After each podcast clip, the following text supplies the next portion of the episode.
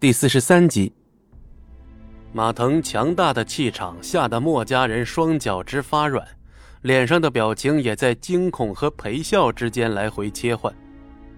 呃，马九爷，这冤有头债有主，我们小鱼可没……你这个老嘚儿太太，怎么的？你的意思是我马腾错了？老太君脸色大变，立刻赔上笑脸。老身不是那个意思，老身的意思是这……滚！别在老子耳边聒噪！马腾怒吼了一声，吓得所有人心头一颤。完了，墨家这回是完蛋了，招惹了这尊太岁，怕是今后都休想安宁了。切，只怪他墨家不长眼，就凭他小小一个墨家，也敢去得罪马腾，那不是等于自寻死路吗？有些人一看马腾是冲着墨家去的，立刻抱起了看热闹不嫌事儿大的心态，说起了风凉话。哼，最好管管你娘家，招惹了马腾这种人，万一牵连到我戚家怎么办？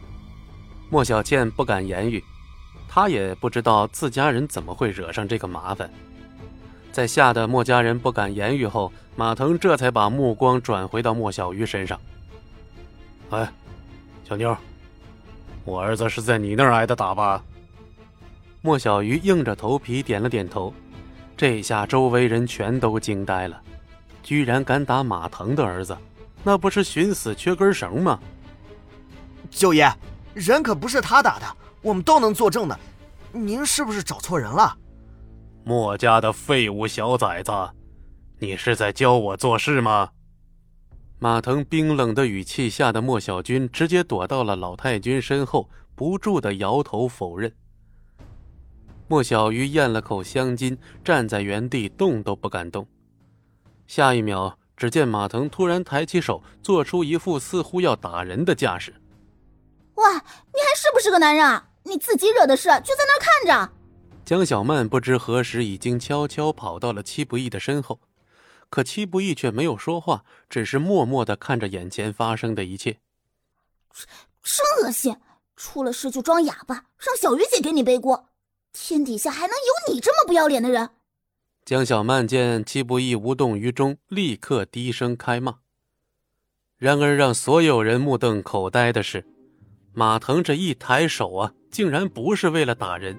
而是招呼身后带来的所有手下跟着他一起跪了下去。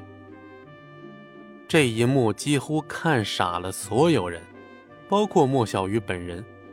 您，您这是干什么？莫小鱼是完全懵了，完全不知道发生了什么事儿。可是马腾却不回答莫小鱼的问题，额头狠狠地砸了下去，再次引起了一阵的惊呼。这马腾对自己也确实是够狠，这一下不光磕破了那块实木地板，还磕得额头血流不止。莫小姐，此不教父之过，犬子胆大包天，冒犯了您，呃，还请您大人有大量，您饶他一回。我马腾愿意做牛做马来偿还犬子的罪孽。马腾说的可是一本正经啊，丝毫没有开玩笑的味道。简单几句话，把在场的所有人都看傻了。这位姑苏城的地下主宰，杀人都不会眨一下眼的恶霸，居然会当着这么多人的面前下跪，而且对象居然还是莫小鱼。莫家人自己也惊呆了，原来以为马腾是寻仇的，却不料竟然成了认错。如此巨大的反转，让他们半天都回不过神来。啊，这这！此时莫小鱼脑中是一片空白，一时不知道说什么了。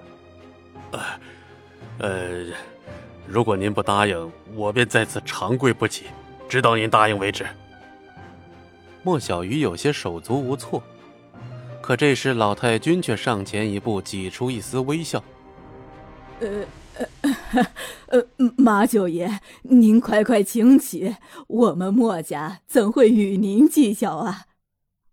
是啊，是啊，我们墨家不会计较的。莫小军也反应了过来，声音都大了几分，一脸骄傲的附和起来。老太君是万万没想到天上还会掉下这种好事只要让别人知道，连马腾这种狠人都对墨家卑躬屈膝，那谁还敢瞧不起墨家？然而美梦还没开始做，就破碎了。们墨家算个什么东西啊？几个臭虫，给我滚！我在和莫小姐说话，还轮不到你们插嘴。这一席话，顿时让老太君脸上是青一阵白一阵耳边当时就飘来了几道嘲讽的冷笑。但随即众人又是大惑不解。马腾对着莫家人恶语相向，却对同样是莫家人的莫小鱼跪地认错，这态度的差距可谓是天上地下呀！